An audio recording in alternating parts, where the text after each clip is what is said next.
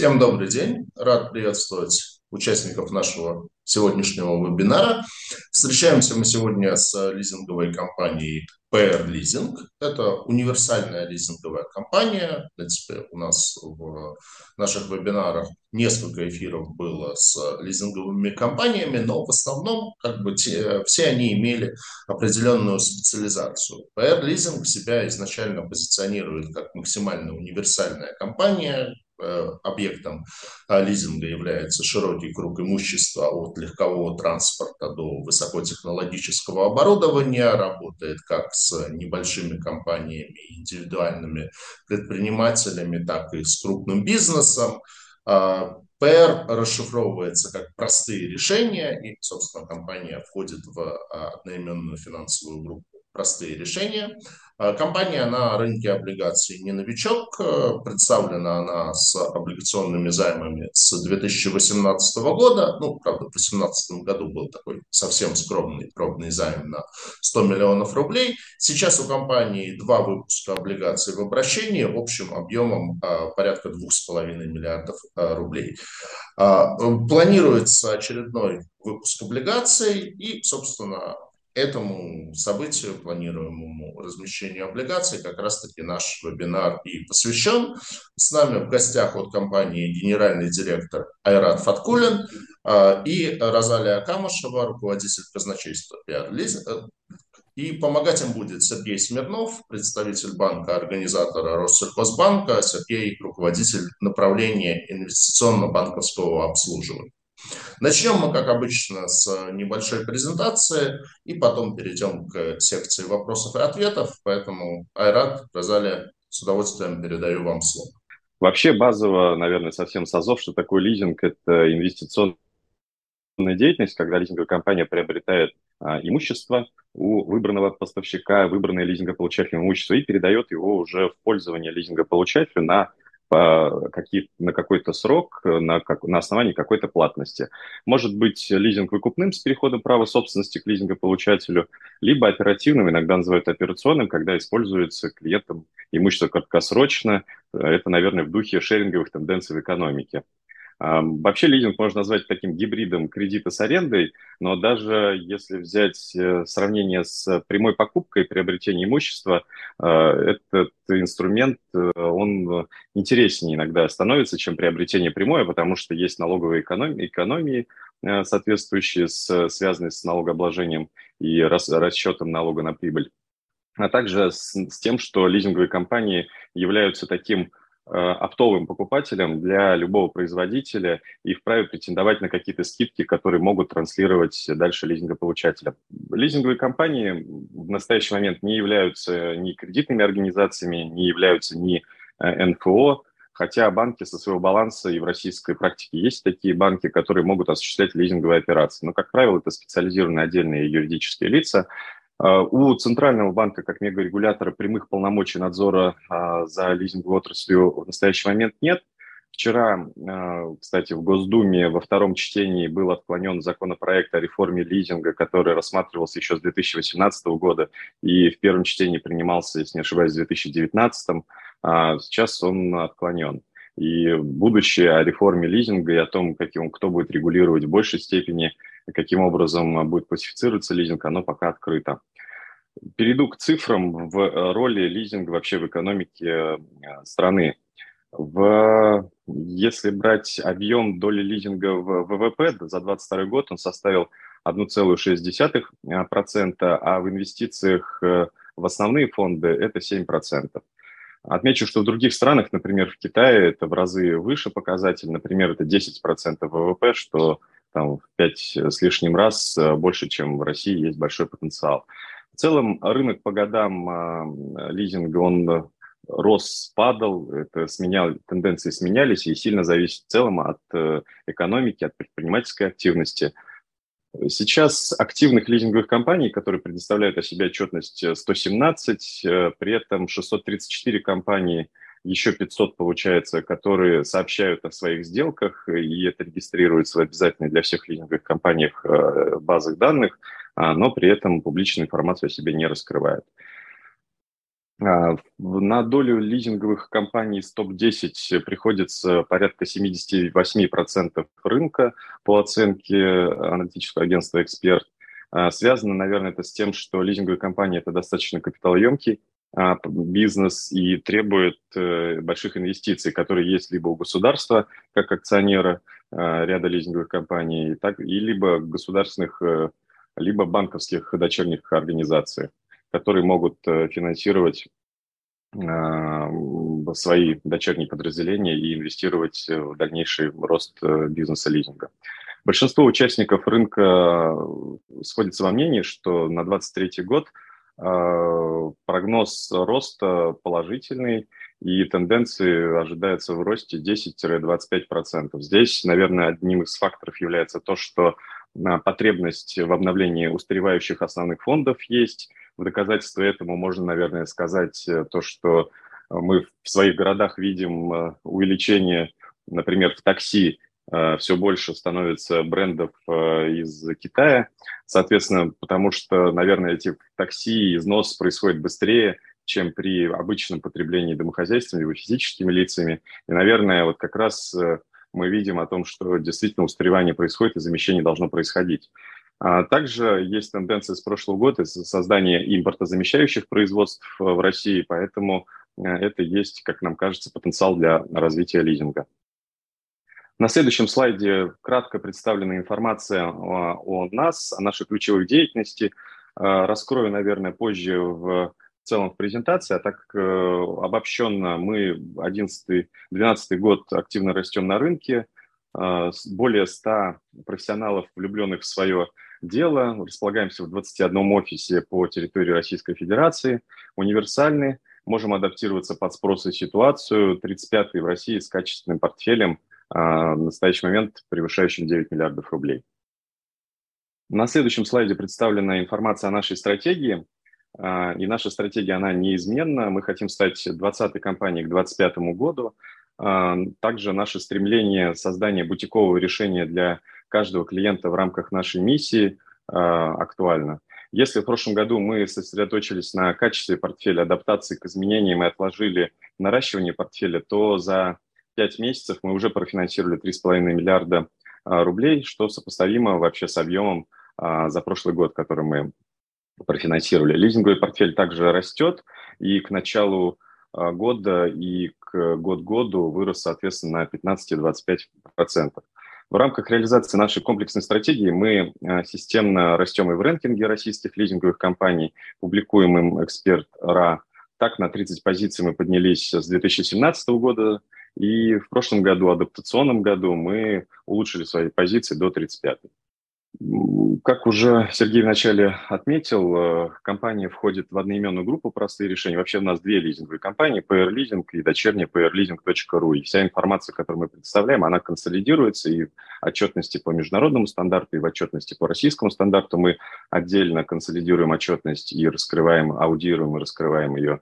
Э, соответственно, группа «Простые решения» представляет различные востребованные услуги, такие как факторинг, оператор оперативного лизинга строительной техники, коворкинг, студии дизайна, иностранные компании, которые могут содействовать параллельному импорту и другие. Мы постоянно улучшаем корпоративное управление, модернизируем наши процессы, усиливаем, выращиваем команду, а организационная структура, она вообще схожа с банковской, потому что у нас есть и три коллегиальных органа, комитеты, есть совет директоров с независимыми директорами, чей опыт помогает нам принимать верные решения. Управление рисками в основе всей бизнес-модели, так как перечень рисков всем известен, и мы подвержены всем видам риска, начиная от кредитного и завершая операционными рисками. Аппетит на риск у нас достаточно низкий, одобряемость сделок по отношению к входящему потоку не более а, чем 25%. А, мы, и это исходит из того, что мы не считаем, что премия а, в доходности, либо желание там, роста нашей доли рынка перекрывает те риски, которые мы готовы на себя принимать. Управление рисками вообще начинается даже не с момента идентификации наших потенциальных клиентов через наши процедуры а, «Знай своего клиента», а даже, наверное, еще раньше с того, что мы идентифицируем наших будущих членов команды, потому что человеческий фактор, он, наверное, первостепенен в любом деле, и никакие регламенты, информационной безопасности, либо инструкции, они полной мере не смогут э, защитить от недобросовестных действий. Поэтому для нас команда очень важный фактор нашего успеха. Перейду к лизинговому портфелю, его структуре. А, по-прежнему мы сфокусированы на корпоративном бизнесе и на крупном бизнесе корпоративном и на государственных органах. Можно следующий слайд? А, это порядка 6, больше 60% портфеля. По предметам лизинга бизнес достаточно портфель диверсифицирован, потому что 60% и более это регистрируемое имущество, включая там грузовую технику, спецтехнику, легковую технику, недвижимость, суда. В основном портфель э, состоит из выкупного лизинга, из финансового, это 98%, и срок э, составляет 70% э, портфеля не более 4 лет. Клиенты от Калининграда до Камчатки, преимущественно в Центральном федеральном округе, это 40% портфеля, в Москве и области из них 31%. В Приволжском округе 28% портфеля, в том числе в Башкортостане почти 9%.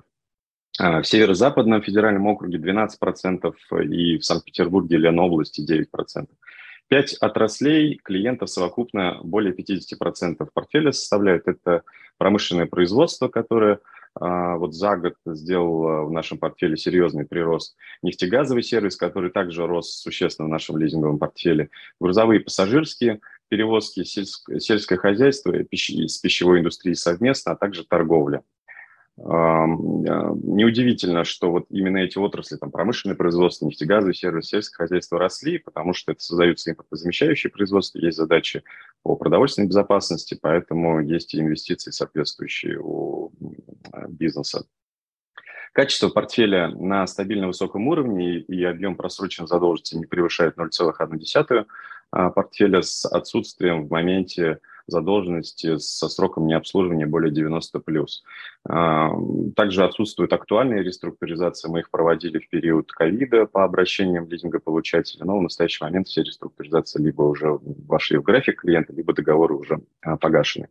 Ввиду того, что этот показатель по качеству портфеля просроченной задолженности часто вызывает вопросы, в том числе и от наших финансирующих банков, от инвесторов, а, мы просим наших аудиторов отражать э, в своих заключениях это состояние дела и отмечать э, наличие либо отсутствие реструктуризации в портфеле для того, чтобы была информация не только транслируемая нами, но также и а, внешними аудиторами.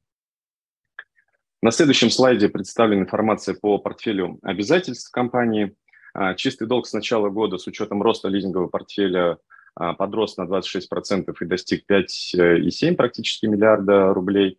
При этом доля банковского кредитования выросла по отношению к облигационному до соотношения 4 к 1. А вообще мы для себя в стратегии видим цель не более чем один к одному соотношение в пользу кредитов в любом случае. А, компания имеет положительную кредитную историю более чем в 25 банках. А, объем исполненных обязательств двое превышает остаток обязательств перед банковским сектором. Количество банков постоянно увеличиваем. Почему? Потому что у каждого банка есть своя специфика, есть свои условия по финансированию, начиная от сумм, предметов лизинга, продолжая а, типом имущества, отраслей лизинга получателей и другие а, какие-то ограничения. Стоимость долга увеличилась до 10,8 процентов. Ну, наверное, это тенденция роста ставок по новым выдачам, которые а, увеличивают ее в портфеле, а также с увеличением купона по одному из наших выпусков, который мы сделали в феврале а, после оферты на 2% увеличили купонную ставку. Покрытие чистого долга лизинговыми платежами превышает 1,6%. А, Арзаль, тебе слово по облигациям. Всем добрый день. А, в качестве эмитента компания PR Leasing на московской бирже представлена с 2018 года. За это время нами было выпущено 4 выпуска облигаций, два из которых успешно погашены в 2021 году, два находятся в обращении. Объемом после проведенных всех оферт 1 миллиард 130 миллионов рублей. Компания для удобства держателей периодически проводит оферты, как э, обязательные, так и по соглашению с владельцами. Всего нами проведено 26 оферт, из которых 5 обязательных. В частности, в феврале 2023 года мы успешно прошли оферту по бумагам серии 2R1. Напомню, купон был увеличен на 2% и составляет 12% годовых на последующие два года. Бумаги компании достаточно ликвидны, об этом говорят и среднедневные объемы, проходящие по рынку. Также они включены в различные индексы Московской биржи и находятся под управлением профессиональных участников. В июле прошлого года мы зарегистрировали новый выпуск объемом полтора миллиарда рублей с возможностью увеличения до 3 миллиардов. Но с учетом консультаций с организаторами, плохой рыночной конъюнктуры и пересмотром планов по потребности финансирования нового бизнеса, выпуск был отложен на второй квартал 2023 года. Февральскую оферту мы прошли, второй квартал 2023 года наступил, Сегодня мы готовы к новому выпуску. Спасибо. Да, у нас еще был слайд на эту тему, как раз можно следующий по облигациям. Здесь как раз информация а, представлена. Дальше перейду к следующему слайду об отчетности компании. А, на этом слайде представлена отчетность по российскому стандарту. Вообще стоит, наверное, отметить э, о том, что с 2022 года все лизинговые компании перешли на новый профильный стандарт э, по аренде ФСБ будет 25-18. На самом деле он обязательно не только для лизинговых компаний, но и для лизингополучателей, за некоторым исключением для субъектов МСП. Э, и это сильно изменило показатели всех лизинговых компаний, потому что если выручка раньше до 2022 года это, по сути, был весь лизинговый платеж, который получает лизинговая компания, то с 2022 э, года э, и в полной мере с 2023 года это уже только процентный доход, состоящий, э, рассчитываемый после передачи имущества в лизинг а, по методикам, которые также применяются и в МСФО отчетности. А, поэтому получается, что отчетность сильно изменилась. Ну, в частности, показатели актива, выручки, капитала, чистой прибыли, они снижаются год к году даже без каких-либо там изменений э, в бизнесе компании. Вот, например, на нашем примере а, выручка за 2021 год была 4 миллиарда 121 консолидированная. По 2022 году выручка сократилась более чем в два раза, до 1,8 миллиарда, ровно по причинам того, что признание выручки происходит совершенно теперь по-другому. И база расчетов, и порядок начала и признания. Показатели активов и выручки э, снизились. Э, соответственно, чистая прибыль за прошлый год составила 113 миллионов. Э, подчеркну, что снижение капитала и вот прибыли относительно прошлых периодов это не связано с какими-либо списаниями, а связано с корректировками на новый федеральный стандарт. Э, в частности, по капиталу такая корректировка составила там 319 миллионов рублей. А активы составили 6,5 миллиардов рублей, а выручка – как уже сказал, 1,8 миллиардов. Тем не менее, показатель чистого долга капитала улучшился до 5,6.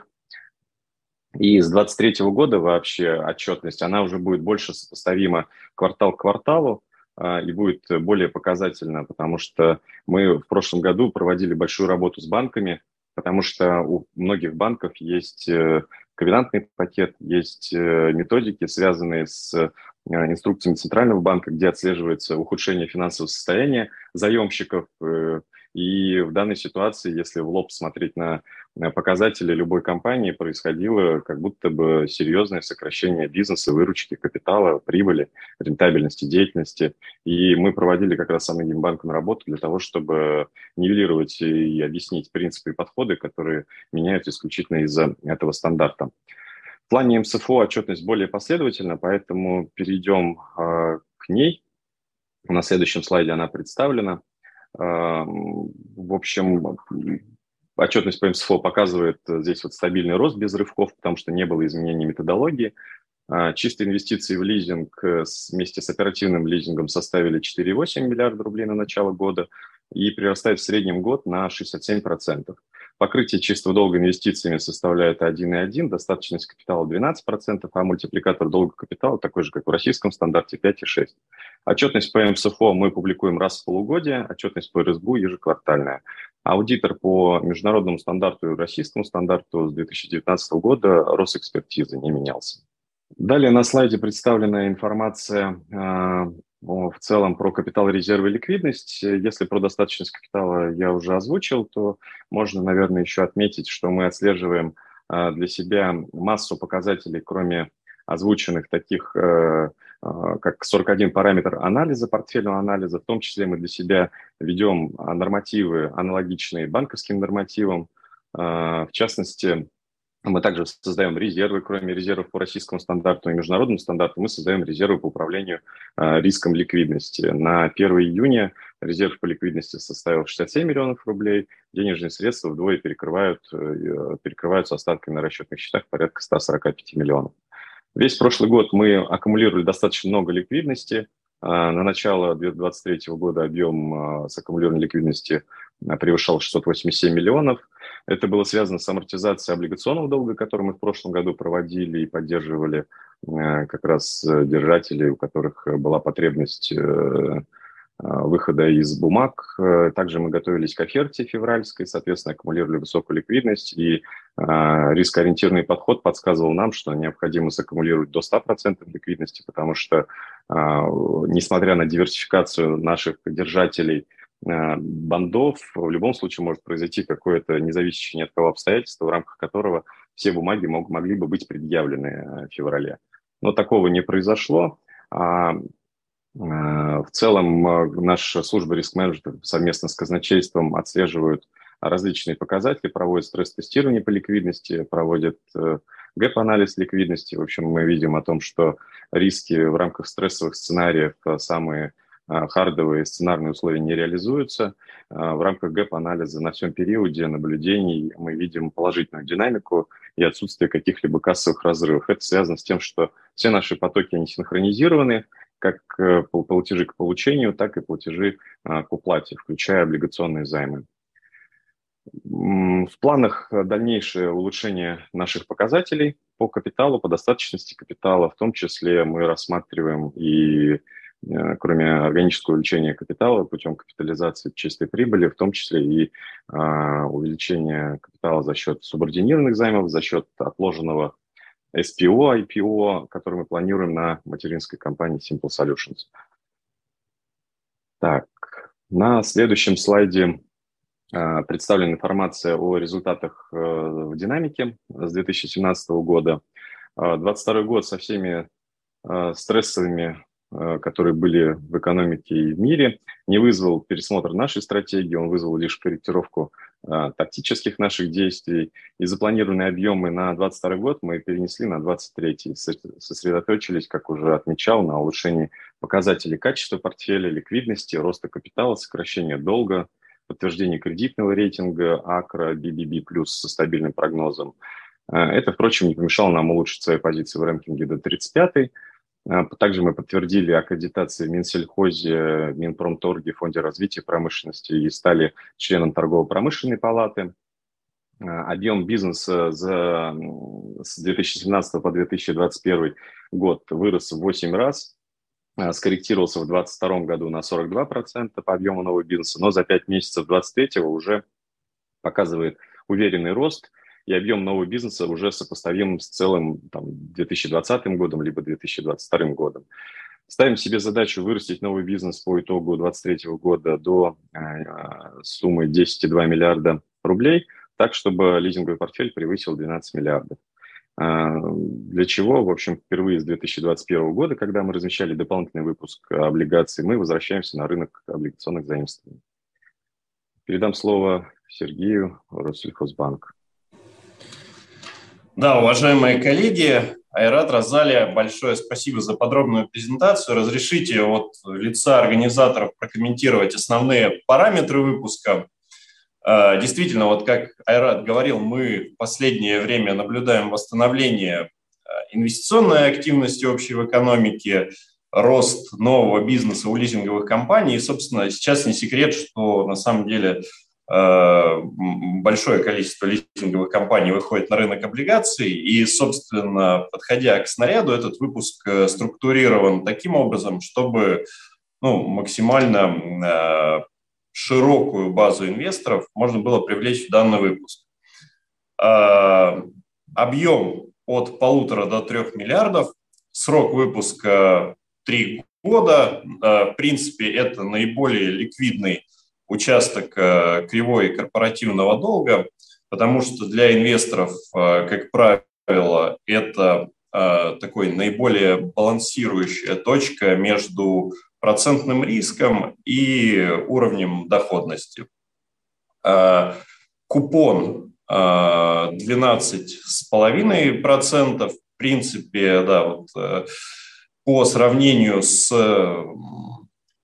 ну, наиболее привлекательны, наверное, по сравнению с э, ставками там, других э, текущий момент размещающихся или там, маркетируемых э, выпусков лизинговых компаний. Купон месячный, да, то есть это сделано для того, чтобы максимально привлечь розничных инвесторов в наш выпуск, потому что для них это удобный вариант с точки зрения альтернативы депозитам. И э, с учетом реинвестирования да, ежемесячного, э, эффективная доходность к оферте 13,24%. Э, выпуск включен во второй уровень листинга, э, что говорит о том, что компания в целом соответствует критериям биржи по кредитному качеству и по уровню раскрытия информации – более того, э, как видите на слайде, выпуск включен в сектор роста.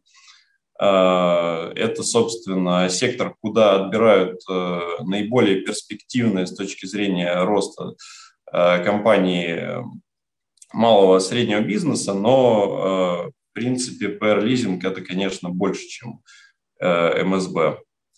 А, по выпуску предусмотрен представитель владельцев облигаций регион финанс, что э, тоже особенно актуально с учетом того, что мы планируем увидеть в выпуске большое количество, в том числе и мелких инвесторов, соответственно, защита их интересов как раз-таки встает на э, первый план. Э, рейтинг эмитента присвоен на уровне BBB+, со стабильным прогнозом. Такой уровень рейтинга, в принципе, позволяет привлечь э, выпуск э, и широкую категорию институциональных инвесторов, то есть это открывает доступ к инвестициям средств пенсионных резервов, пенсионных накоплений, страховых резервов. Поэтому мы ожидаем увидеть, в принципе, в выпуске широкую диверсификацию инвесторов и высокую ликвидность на вторичном рынке. Эм, дата сбора заявок 20 э, июня, то есть следующий вторник. Э, в принципе, эм, институциональных инвесторов ждем э, в книгу да, в этот день. С точки зрения розничных инвесторов, они уже могут оставлять заявки. Выпуск размещен у большого количества, ну, практически, наверное, во всех крупнейших брокеров принципе, э, наверное, на этом все. Да, еще хотел прокомментировать про рейтинг выпуска. Э, Акра также присвоила BBB+, э, ожидаемый рейтинг. Он будет, в принципе, конвертирован в дату размещения уже в итоговый рейтинг. Это, в принципе, тоже подтверждает кредитное качество эмитента. Наверное, на этом все. А, предлагается тогда, наверное, перейти к сессии вопросов-ответов. А, мы тогда с коллегами подробнее прокомментируем, если будет э, ну, какой-то конкретный аспект более интересен нашим инвесторам. Спасибо большое. Спасибо, Сергей. В принципе, в слайдах было о том, а, как выглядит организационно вот, группа «Простые решения Simple Solutions». Но, может быть, еще все-таки хотелось бы прокомментировать, что, как я понял, лизинговых компаний в группе две, там, какую роль играет вторая компания – ну и, наверное, хотелось бы услышать вопрос про бенефициаров компании. Там, в принципе, все достаточно прозрачно, потому что все в российском контуре, но, тем не менее, какие-то комментарии хотелось бы услышать. И вот у нас э, уже первый вопрос. А где находится корпоративный центр компании? То есть была информация, что там 21 офис, но где как бы head-офис компании базируется?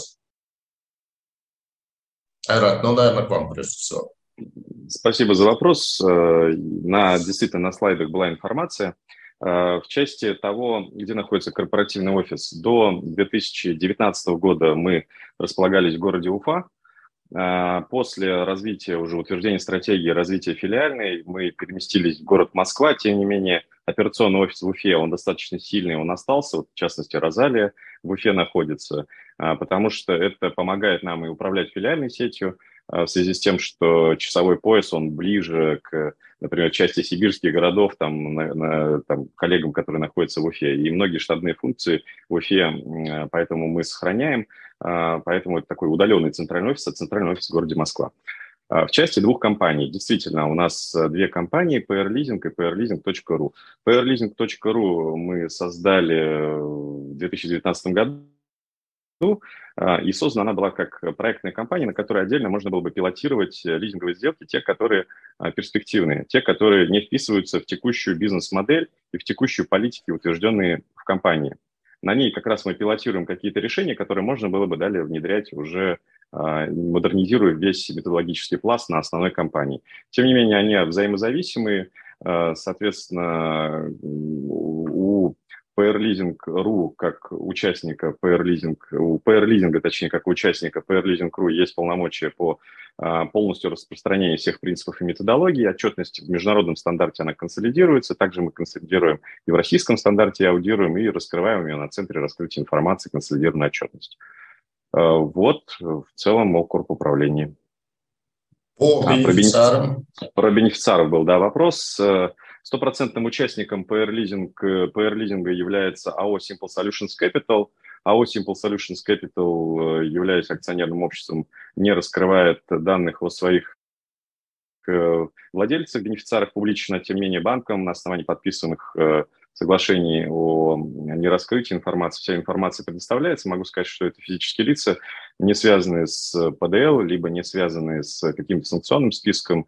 И у меня есть все полномочия представлять э, интересы в части управления бизнесом группы. Спасибо. Ну, э, у вас довольно подробно было про а, итоги 2022 э, года. То есть в целом для российского рынка лизинга 2022 год был не очень хороший. То есть, например, если ориентироваться на Э, те цифры, которые дает эксперт, э, общий объем нового бизнеса в 2022 году у всех лизинговых компаний сократился примерно на 13%. Но я так понимаю, что вы все равно отработали этот год лучше, чем большинство остальных, и за счет этого переместились на, вот если не ошибаюсь, в вашей презентации было плюс 8 позиций по а, объему э, ну, по месту в э, рейтинге по объему нового бизнеса. То есть э, за счет чего как бы вы видите, что вы смогли отработать лучше, чем остальные и упасть меньше? Спасибо. Действительно так и есть. Э, мы улучшились с 43 до 35 позиции, несмотря на то, что по объему нового бизнеса мы даже сделали меньше себя, там больше на 42% меньше, чем мы сделали в 2021 году а рынок э, припал uh-huh. на 13. То есть в этом плане мы даже сокращение бизнеса в прошлом году сделали больше, потому что мы смотрели uh-huh. за качеством портфеля, за тем, как адаптируются наши клиенты, в целом экономика, и поэтому сосредоточились на решении этих задач. Тем не менее... То есть получается очень... такой чуть-чуть парадокс, что вы упали по объему нового бизнеса больше, чем упал рынок в целом, но при этом по э, месту в рейтинге вы выросли. То есть это, видимо, означает, что у крупника объем э, бизнеса упал не сильно, а у там более мелких компаний он э, схлопнулся прямо, прямо очень сильно.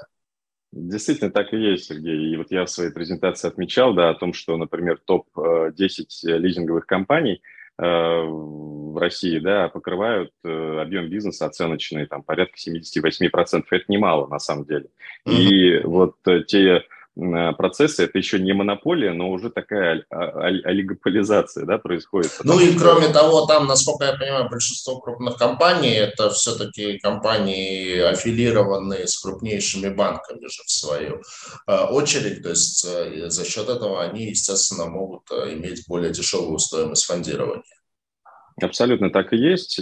Пока это, по сути, такая конкуренция и ценовая конкуренция, она происходит между крупными игроками, дочерними компаниями, либо государства, ну, то есть есть лизинговые компании государственные впрямую, да, которые докапитализировались в прошлом году и имели возможность использовать этот капитал и там, бесплатный, по сути, да, в, ну, кроме показателей рентабельности.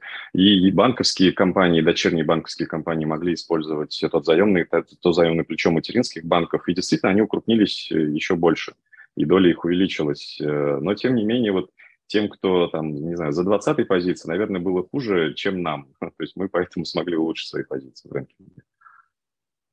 А вас сейчас много отделяет? Ну, вот вы э, заявили так достаточно амбициозная цель, что вы хотите войти в топ-20 э, компаний. Вот если брать там, я не знаю, по объему нового бизнеса э, э, вас и компанию на 20 месте, насколько большой разрыв?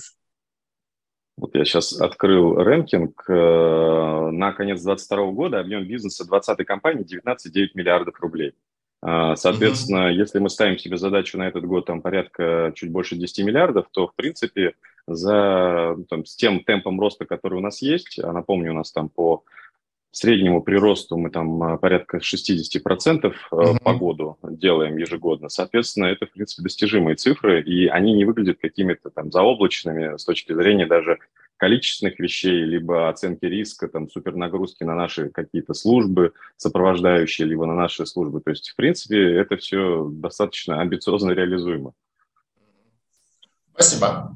А каковы перспективы, ну давайте пока в среднем, в целом вообще по отрасли лизинга в России вот, в 2023 году, ну и, наверное, уже заглядывая чуть дальше, с учетом а, тех трансформаций в экономике, которые идут, ну, прежде всего, там, с учетом того, что очень сильно меняется а, география поставщиков и оборудования, и легковых машин, и, в общем, практически всего, там, бесполезно в 20 раз там обсуждать причины, да, это вот э, та реальность, в которой мы живем, она у нас одна, то есть, соответственно, вот с учетом того, что там происходит, приходится резко перестраивать там, западного с американского на восточное, на китайское, как это влияет на отрасль в целом, то есть вот, вот как вы к этому приспосабливаетесь?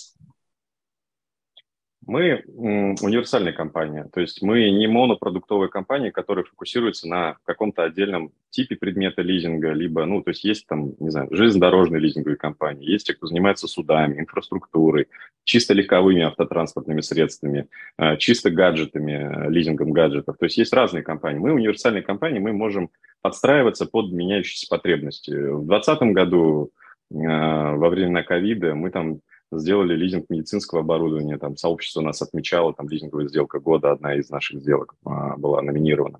Соответственно, мы можем адаптироваться. То есть в настоящий момент есть спрос на импортозамещающее производство. Соответственно, это какое-то оборудование, это какие-то станки. Причем часто а, мы приобретаем у производителей. То есть у нас нет а, какого-то стопа на то, чтобы мы не могли бы привезти имущество из-за рубежа. То есть у нас есть прямые контракты с производителями в разных странах. Раньше и в европейских э, бытность, сейчас в большей степени сосредоточена там, Турция, Китай. А, соответственно, вот в данной ситуации мы можем приобрести это оборудование и привести его, и, соответственно, удовлетворить тот спрос, который есть. Поэтому мы видим там тенденцию, это вот как раз импортозамещение. В целом драйвером, наверное, можно еще отметить, это участие государства в экономике, да, и увеличение госзаказа, не только гособоронзаказа, но в целом заказа на Э, инфраструктурные какие-то вещи. Вот, например, инфраструктурное строительство трассы не знаю, там М12 до Екатеринбурга и далее, которые планируется продолжить. То есть э, вот такие инвестиции в экономику, они в государстве есть, поэтому мы видим в этом драйверы для развития лизинговой отрасли. Потому что все это емкие на средства труда, на предметы лизинга отрасли и большие проекты. Поэтому мы очень позитивно относимся к тому, что да, рынок трансформируется. Да, например, если брать структуру нашего портфеля, на начало года у нас доля, например, оборудования в портфеле составляла порядка 30 с небольшим процентов. Сейчас эта цифра приблизилась вплотную к 40 процентам портфеля, потому что действительно больше становится э, того востребованного оборудования. Вот. Но, э, соответственно, мы мониторим э, вещи Э, в части э, риск-ориентированности по каждой сделке. То есть это не значит, что если мы имеем большую долю оборудования в портфеле, мы имеем там а, худшее кредитное качество э, по отношению там, к предметам другим. Мы анализируем именно финансовое состояние лизингополучателей, ликвидность имущества и соотносим, структурируя сделки. То есть если это оборудование, значит аванс должен быть, например, выше, чем при аналогичном по сумме предмете лизинга в виде, там, например, транспортного средства. А, поэтому, мне кажется, мы там достаточно уже много проходили каких-то вызовов, и уже адаптация, та, которая сейчас происходит, она совместно с нашими клиентами происходит так уже ровненько. При этом, если в прошлом году действительно были сложности с отлаживанием логистических цепочек поставщиков, когда а, имущество там сильно дорожало, пропадало, в дефиците было и так далее, и новые там а, замещающие поставщики еще не выходили на российский рынок, то в настоящий момент это уже в целом а, как-то отлаживается, бизнес как-то адаптируется. Я думаю, что это стремление, оно есть у всех, не только у нас. Спасибо. Спасибо.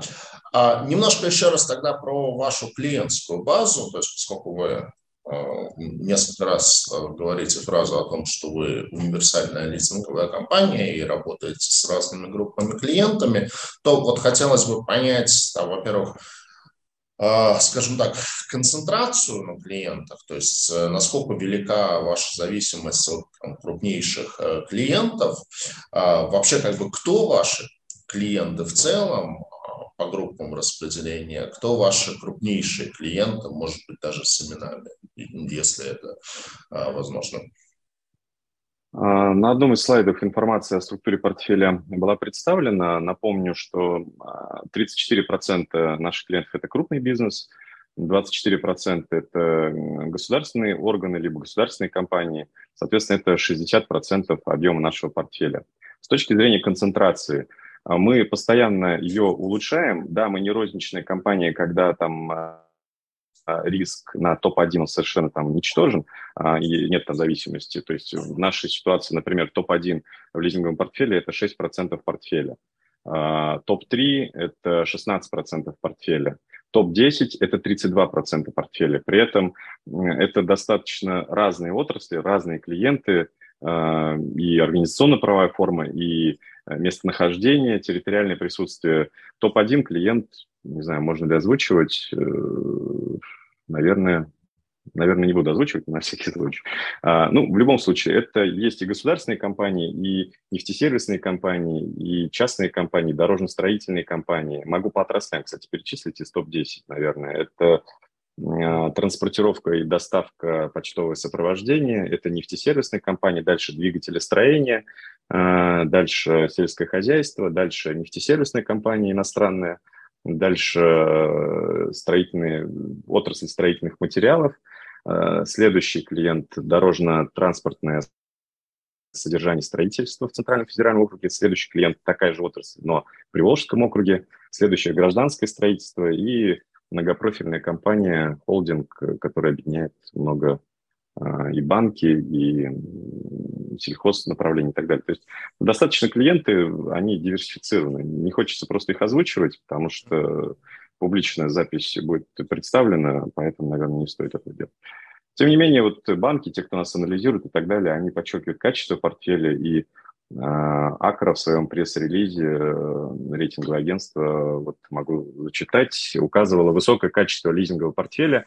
Кредитное качество крупнейших лизингополучателей находится на достаточно высоком уровне. Акра также не видит существенных э, рыночных и операционных рисков, что обуславливает итоговую сильную оценку риск-профиля компании.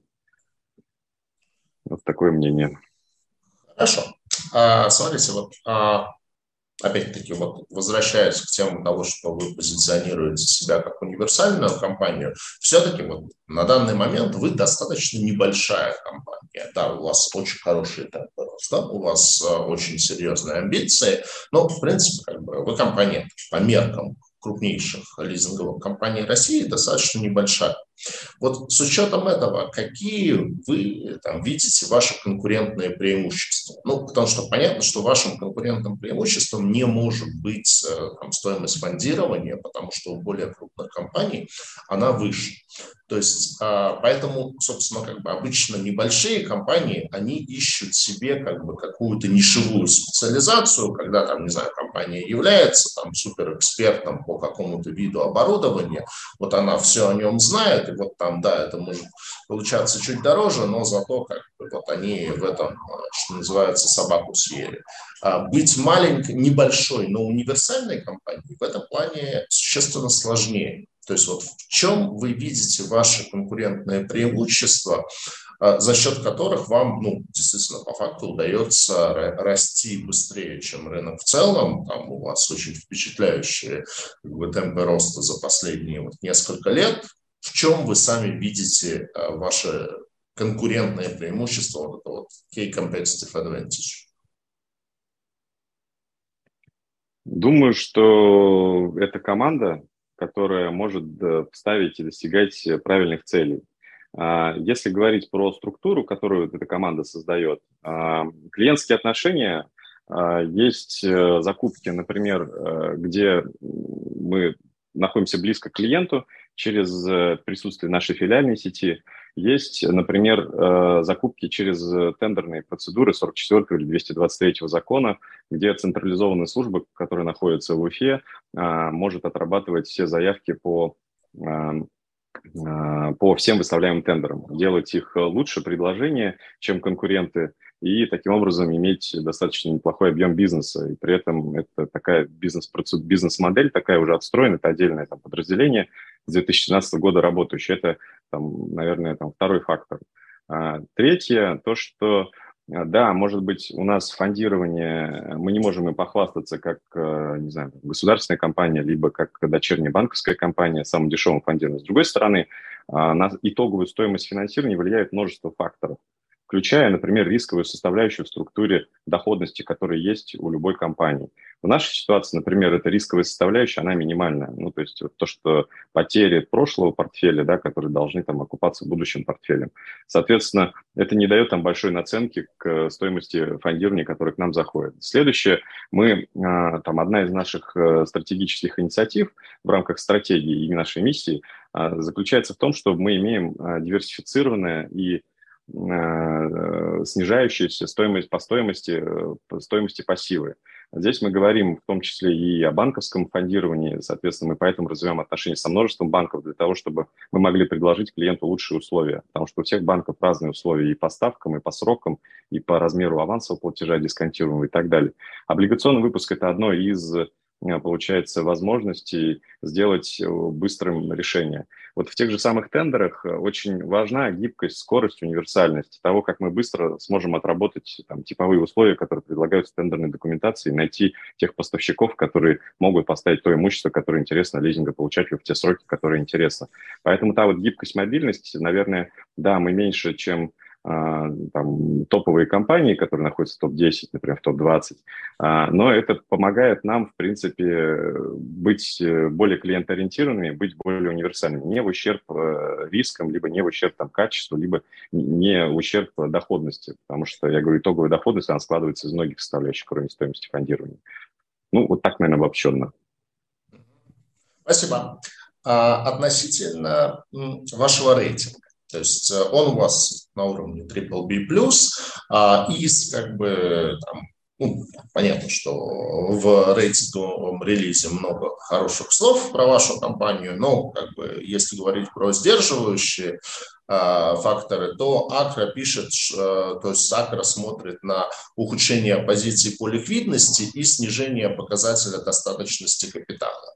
То есть можете прокомментировать, как, бы, как вы планируете с этим бороться, ну и, скажем так, то есть видите ли вы перспективу апгрейда рейтинга в, уже как бы в категорию A, потому что вы максимально в Triple B рейтинг имеете, но, конечно, там переход в категорию A, он, наверное, там психологически для инвесторов э, ставит уже какую-то совершенно другую планку и там, возможности по привлечению институциональных инвесторов, они существенно возрастают.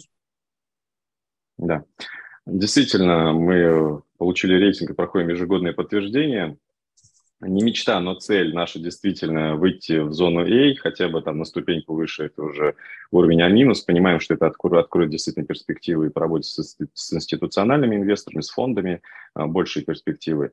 А, ну, здесь есть две такие сдерживающие дилеммы. Действительно, по достаточности капитала, достаточность капитала у нас а, по а, консолидированной группе, там, например, 12% по международному стандарту.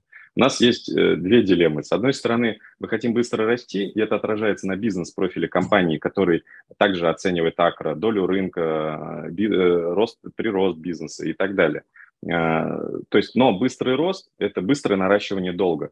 Капитал так быстро не прирастает. Соответственно, мы имеем отложенный эффект. То есть мы долг сейчас получаем, а, также вот как сейчас выпуская облигационный займ, да, мы получаем а, в знаменателе там увеличение долга единовременное, достаточно большое.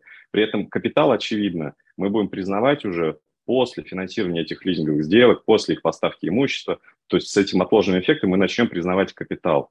А, поэтому здесь вот такая дилемма. Либо нам меньше, медленнее расти для того, чтобы улучшился, улучшился там, показатель ПДК, там, коэффициент у генерации капитала и так далее. Либо все-таки как-то выбрать баланс между вот, э, вот этими триггерами, которые есть, и вот э, тем э, желанием расти, которое у нас есть. Поэтому вот балансируя здесь, мы пока, наверное, не ставим там основной целью переход в рейтинг, хотя потенциально мы можем просто сократить издержки, сократить нашу рыночную активность, уменьшить долг, и таким образом эти показатели они будут улучшены. Но тем не менее мы э, там, в среднесрочной перспективе рассчитываем на улучшение рейтинга. В частности, вот для улучшения показателей достаточности капитала в июне мы докапитализировали через увеличение уставного капитала на 50 миллионов рублей, э, там до 550 уставный капитал компании вырос, для того, чтобы как раз сгладить тот эффект от облигационного планируемого займа на 1 июля, чтобы этот показатель сильно не ухудшился относительно там, на начало года, например.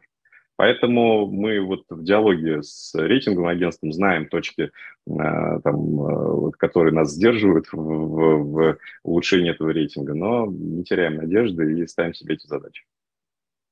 Спасибо. Ну, так или иначе, в общем-то, наверное, аналогичные вопросы решает любой бизнес, когда хочется и расти, и оставаться как бы стабильным.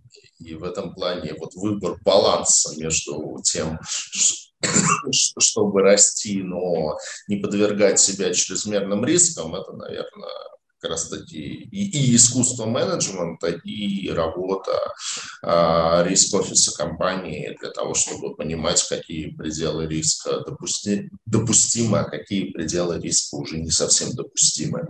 А если вот смотреть а, по региональным а, разрезам, то а, видно, что в некоторых регионах вы вот в этом самом рейтинге лучше, чем в общефедеральном рейтинге, то есть в частности в Центральном федеральном округе вы там по объему нового бизнеса за прошлый год на 24-й строчке, то есть уже это прямо совсем-совсем близко к вашим таким как бы топовым показателям.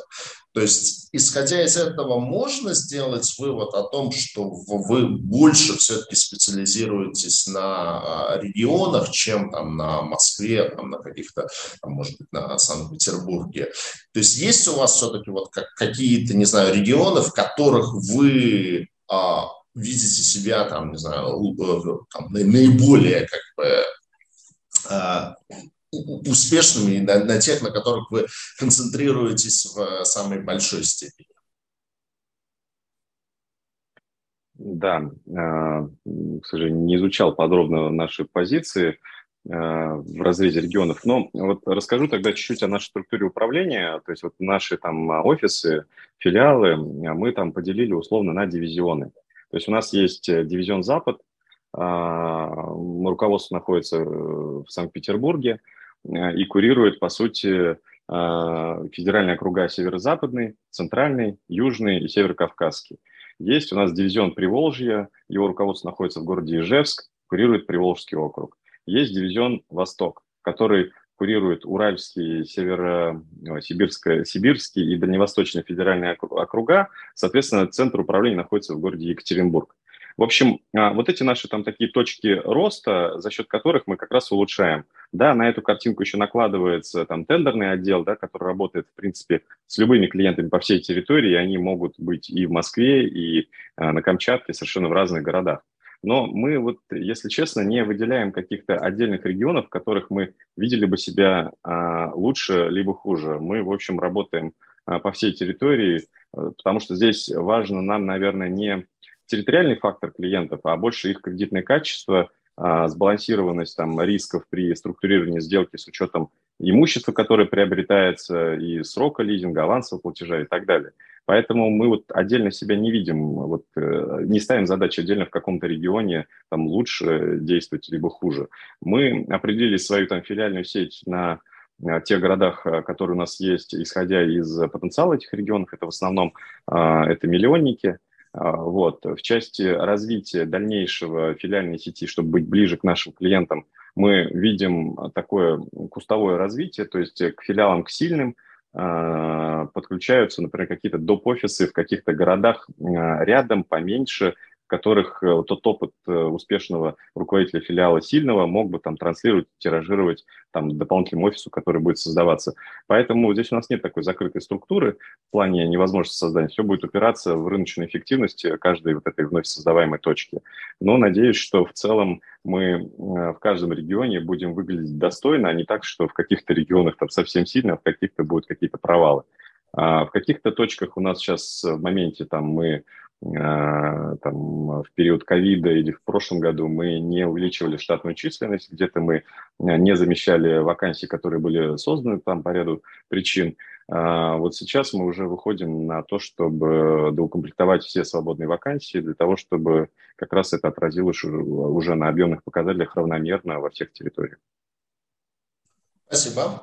А у вас было достаточно подробно в презентации про ваши как бы, цифры, вашу финансовую отчетность, и как раз-таки вы ответили на тот вопрос, который, наверное, многим хотелось бы задать по поводу того, что существенного снижения выручки и то, что это было вызвано изменением стандартов применяемого бухгалтерского учета по российской отчетности.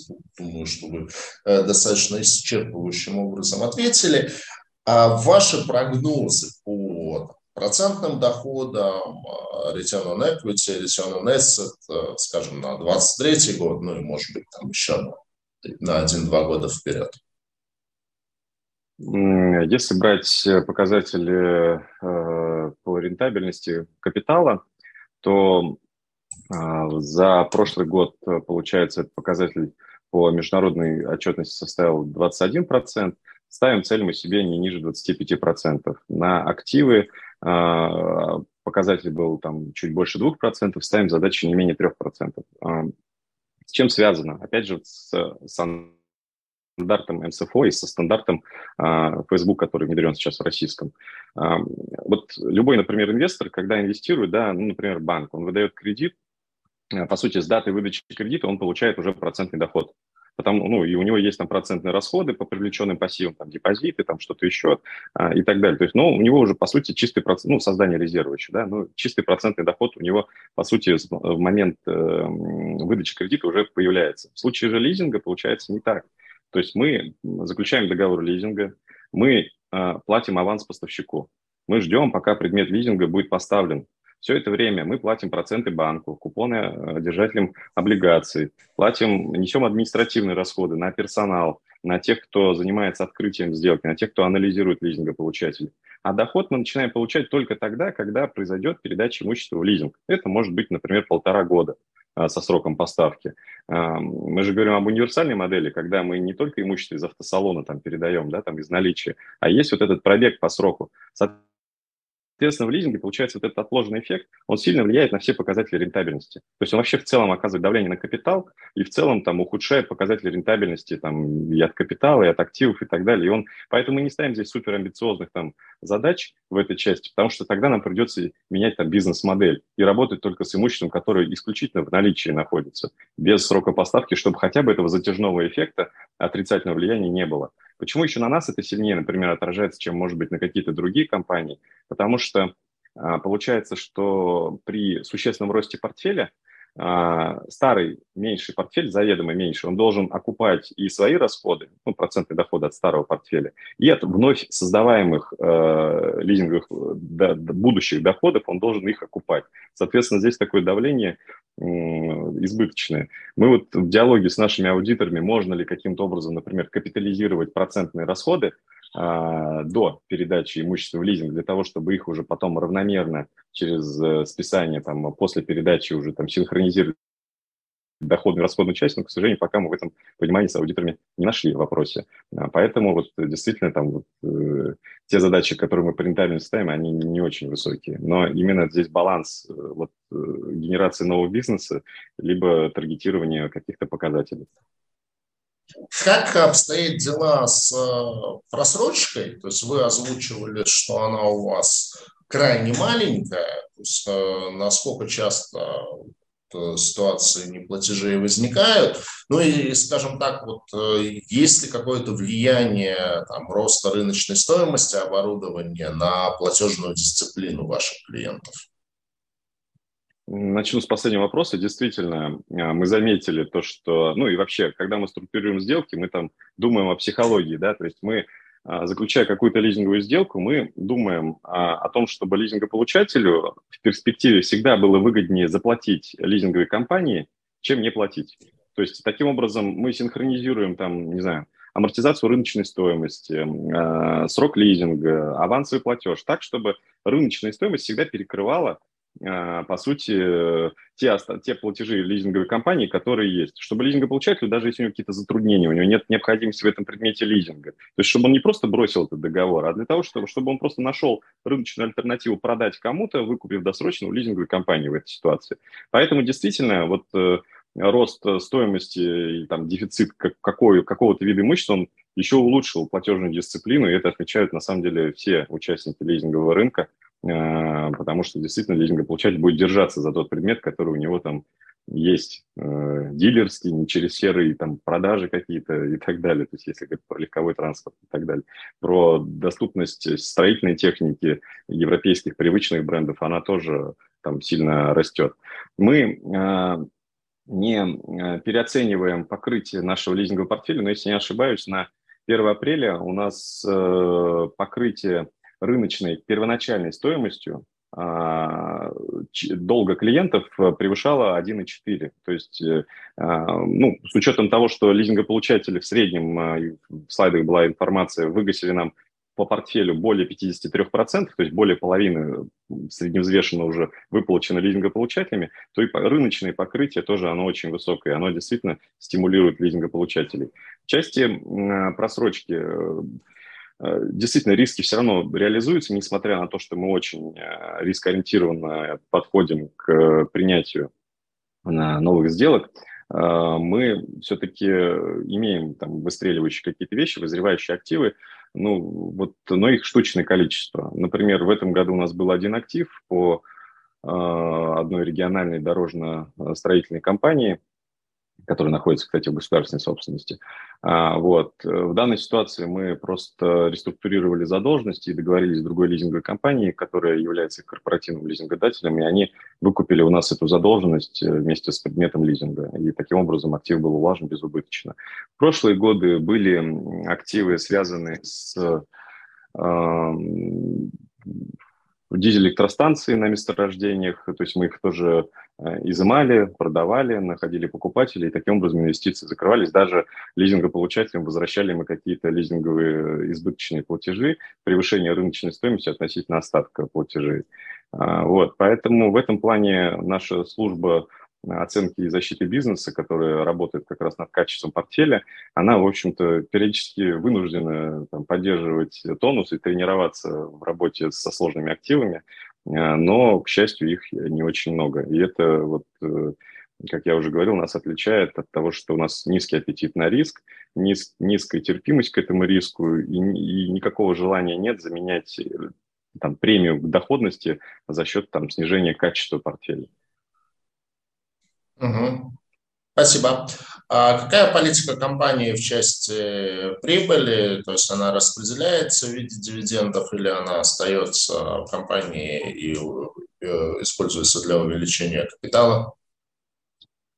Она используется для увеличения капитала, в том числе и то, что мы с вами уже обсудили из-за наличия а, показателей там, а, в рейтинговом отчете АКРа, например, по достаточности капитала. Поэтому а, даже если техническое распределение прибыли происходит на уровень материнской компании, то одновременно происходит и соразмерное увеличение уставного капитала либо просто увеличение уставного капитала. Таким образом, там прибыль не распределяется в пользу там, уменьшения капитала. То есть это в любом случае либо равенство капитала за счет там, нераспределенный становится уставным капиталом, либо просто увеличение за счет капитализации. То есть такая политика, в принципе, и планируется сохранять, потому что мы отслеживаем наши показатели, и они не только в рейтинговом отчете есть, но и у наших финансирующих банков там совокупно вот наш финансовый отдел, который занимается взаимоотношениями, установлением взаимоотношений с банками, отслеживает, если не ошибусь, порядка 250 показателей совокупно в разных банках ковенантный пакет. То есть э, просто, там, условно, даже если достаточность капитала, она в каждом банке может считаться по-разному. Поэтому мы э, там отслеживаем эти все показатели для того, чтобы не было нигде ухудшений. И вот генерация капитала и его э, нераспределение – это, в общем-то, один из залогов того, чтобы эти показатели не ухудшили. Спасибо. А, вопрос, ну, наверное, одновременно и к вам, и уже, возможно, к Сергею. То есть на рынке представлено достаточно большое количество лизинговых компаний, я имею в виду на рынке облигаций. Вот кого из них вы, там, не знаю, считаете для себя в наибольшей степени каким-то бенчмарком, ну, вот как бы к кого вы анализируете, когда прайсите ваш бонд, на кого вы прежде всего смотрите из тех, э, кто, э, чьи облигации на рынке обращаются? Да, а, ну здесь могу прокомментировать только, наверное, ключевые бенчмарки вот из, они, они больше определяются там рейтинговой категории, вот, наверное, наиболее близкие это интерлизинг, элемент лизинг, вот э, такие, э, такие истории.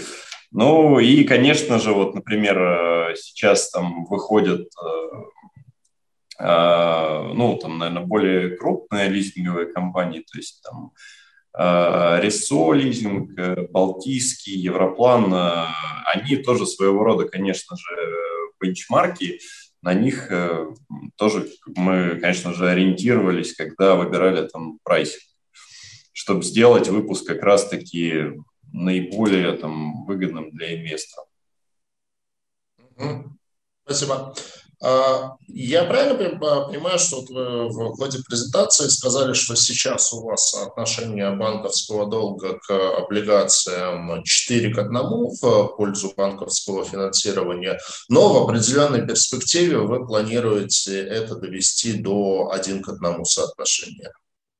Да, все верно. А, за счет вот как раз сокращения облигационного долга этот показатель в пользу банков кратно увеличился, но в стратегии мы рисуем, что облигационный долг может составлять не более чем половина. Это угу. у нас и в наших портфельных показателях указано. Кстати, возвращаясь к вашему предыдущему вопросу, в части на кого мы ориентируемся да. А, при размещениях и так далее, я бы, наверное, сказал нескромно, на себя самих мы ориентируемся. Почему? Потому что, э, ну, вот э, ну, по множеству факторов.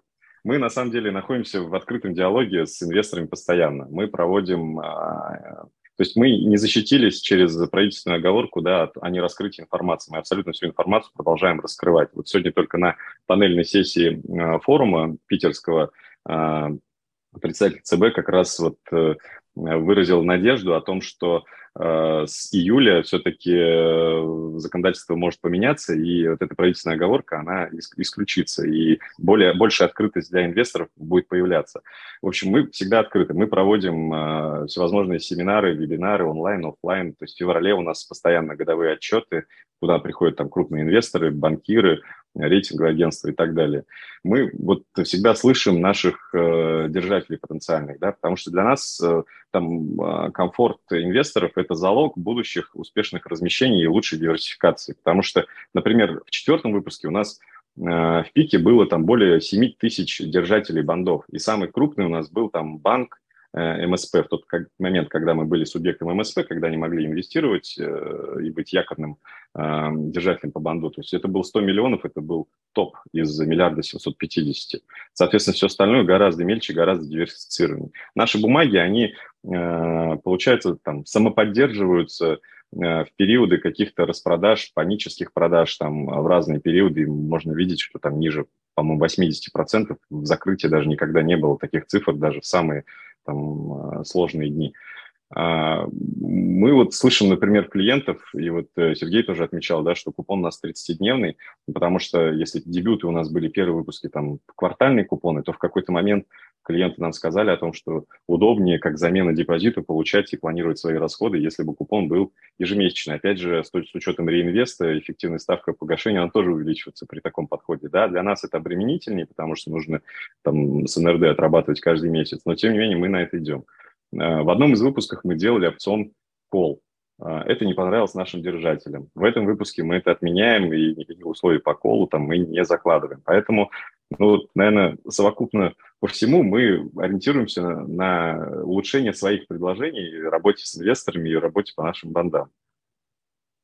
Спасибо. Сергей, вы кого больше таргетируете как инвесторов? То есть это больше будет э, физики и розница, или это все-таки больше будут какие-то институциональные истории? Но на самом деле здесь мы ожидаем увидеть как э, заявки институционалов, да, там, э, и банков, и, возможно, там, управляющих компаний, но особый акцент, конечно же, делаем для розницу. И вот Э, как вот Айрат говорил, для розницы сделали привлекательные условия там, с точки зрения э, длительности купонного периода, да, там, ежемесячный, э, с точки зрения там, наличия представителя владельцев облигаций.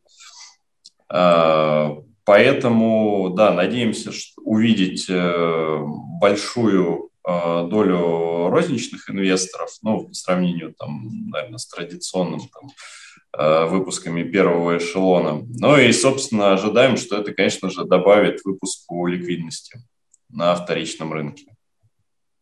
Арат, вы упомянули, что планируется IPO в определенной временной перспективе. А можете ли сказать, предварительно, о каком годе может идти речь, то есть, условно говоря, следующий год, 25-й, или все-таки это э, более дальняя перспектива?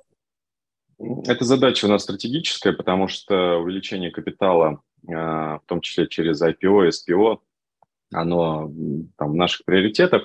Э, в 2021 году мы там, завершили технические вещи с регистрацией доп. эмиссий, нам, у материнской компании по акциям. То есть мы там делали сплит акции, выпускали дополнительно привилегированные акции, потому что на бирже мы хотим выводить и торги осуществлять по привилегированным акциям, потому что мы не хотим терять э, контроль, либо, либо улучшать корп управления путем того, что нам придется там по 40 дней согласовывать любое какое-то решение, которое там требуется нам принять оперативно. Поэтому э, там э, мы не планируем выходить в рынок с обычными акциями голосующими, да, мы рассматриваем как раз привилегированные акции как э, инструмент э, вывода на рынок. Какой год, сложно сказать, но я думаю, что не раньше 2024 года, потому что сейчас мы проводим как раз консультации с организаторами, кто мог бы нам содействовать, потому что дело для нас новое, хотя и банды когда-то там было дело для нас новым, и мы там нашли решение.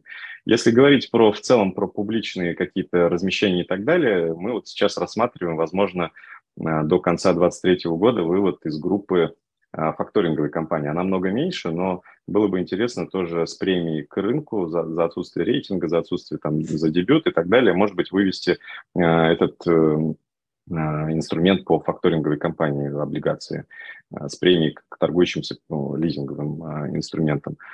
Есть у нас еще планы по ЦФА. Мы уже в завершающей стадии находимся с одним из банков и с площадкой, которая аффилирована с этим банком. То есть как раз мы готовим пилотный выпуск, потому что хотим протестировать пока этот инструмент, и понять его перспективы. На той же самой панельной сессии, которую ты сегодня слушал утром, а, как раз э, вот э, там, министр экономического развития много говорил о том, что нужно сделать более доступные инструменты для возможности э, населения участвовать в инвестициях в реальный сектор экономики через различные биржевые там, инструменты, и в том числе был упомянутый ЦФА тоже. Поэтому надеемся, что и регулирование в этой отрасли ЦФА там, будет улучшаться, и для того, чтобы эти инструменты Э, там были более востребованы, потому что сейчас, насколько я понимаю, нет общего организатора торговли, таких бирж, да, где бы ЦФА обращались бы, только это идет через, э, по сути, организаторов э, торгов или организаторов выпусков, по сути, через там, P2P площадки. Вот. Но вот в этом направлении в ЦФА, я думаю, что в ближайшие месяцы мы уже выйдем на рынок с этим предложением тоже. Ну, кстати, вот ЦФА на факторинг ложится довольно хорошо. То есть вот как раз как возможная идея делать выпуск на факторинговую компанию в формате ЦФА. Вот, потому что как раз-таки пара-тройка таких примеров, они, они уже были, и там как-то так чуть более обкатано. Вот. Но касательно префакций, мое личное мнение, там, как экономиста, что это все-таки не совсем IPO, что префакции это ближе к долговому инструменту, по сути, поэтому ну, там это какой-то суперсубординированный долговой инструмент. Вот. Но тоже как бы интересно, если подобные, с подобным инструментом вы в ближайшее время выйдете. А из вопросов, которые нам задали что, наверное, хотел бы спросить. Так, ну вот спрашивают про отсутствие господдержки и э, насколько она лизинговым компаниям нужна или она им не очень нужна. Ну, может быть, в целом вообще про государственное регулирование отрасли и, наверное, даже с, прежде всего с точки зрения того, есть ли какие-то регуляторные риски для отрасли. Ну, потому что, например, как бы есть на облигационном рынке такая индустрия, э, довольно хорошо представленная, как э, микрофинансовые организации. И их традиционные инвесторы не очень любят, прежде всего из-за довольно высоких э, регуляторных рисков, что вот возьмут там и ограничат максимальную стоимость выдаваемых займов или там еще что-то и так далее. Именно поэтому инвесторы всегда, там, если взять бумагу с аналогичным рейтингом МФО и другой отрасли, то по МФО всегда будет гораздо более высокая э, ставка. То есть как обстоят дела с регулированием рейтинговой отрасли в России и есть ли какие-то регуляторные риски? Ну, как отметил э, буквально вчера, э, Госдума проголосовала и отклонила законопроект, который с 2018 года в части регулирования рассматривался. Поэтому, как таковых сейчас вот э, жестких регуляторных рисков я не наблюдаю, потому что вот в случае принятия этого законопроекта были бы какие-то изменения, потому что там предполагалось создание СРО, предполагались полномочия Центрального банка и так далее. В моменте сейчас получается там двойственность, и непонятно, в какое направление законодатель э, пойдет. Вот. В части поддержки лизинговой отрасли она действительно нужна и востребована, потому что если бы у лизинговых компаний был больший доступ к длинным деньгам, а, то это позволяло бы там участвовать в развитии экономики, еще больше инвестировать в экономику. То есть какие-то инструменты по возможности там, получения а, а, ликвидности с рынка в виде э, каких-то не знаю, гарантий, э, субсидий на что-то. Ну вот, например, есть же постановление в части Эм, компенсации субсидирования расходов на выпуск э, каких-то капитальных э, акций либо облигационных выпусков э, для субъектов МСП, где субсидируется часть процентной ставки, часть купона. Вот лизинг, например, там вообще исключен прямо. То есть и МФО, по-моему, тоже, кстати. То есть прям вот эти отрасли не могут там претендовать на вот эти субсидии. А, поэтому, на самом деле, вот если бы государство уделило больше там, внимания отрасли в части ее там поддержки, потому что, ну, безусловно, там топ-20 компаний, они обходятся либо докапитализацией со стороны государства, либо поддержкой со стороны банков, которые с своей стороны пользуются поддержкой со стороны центрального банка, либо тех преференций, которые даются части резервов там и так далее. Вот. В случае же лизинга получается сейчас вот такая вот э, э, там, дитя такое, которое, которое, о котором позаботиться некому, да, там я говорю о рыночных компаниях, там, не аффилированных с государством, либо не аффилированных с банком. Поэтому, вот, наверное, это было бы востребовано, какие-то меры, поддерживающие именно лизинговые компании. Потому что есть, например, э, субсидии в части там, Министерства промышленности и торговли, Минсельхоза, но это в большей степени направлено на э, загрузку заводов, производящих в России аналогичное имущество, и это вся, по сути, все это преимущество транслируется лизингополучателю, пользователю, ему становится лизинг дешевле. В этом направлении сама лизинговая компания, она никаким образом каких-то вот таких существенных мер поддержки там, не может получить. Вот если бы вот произошли изменения, вот, например, в том постановлении, которое озвучил о субсидировании выпуска бандов, да, тогда это можно было бы там транслировать и нашим инвесторам, держателям потенциальным, а, увеличивая там процентную ставку, понимая, что часть из нее там субсидироваться будет. Таким образом, можно было бы предлагать, может быть, большую дюрацию по бандам. Это бы дало возможность там и лизинг переупаковывать а, на более там а, долгосрочные а, цели, использовать эти денежные средства. Как бы, ну, давайте тоже немножко переформулирую, то есть сейчас есть э, разговоры о том, что многие аналитики ждут возможности повышения ставок в экономике, ну, то есть начиная с ключевой ставки ЦБ.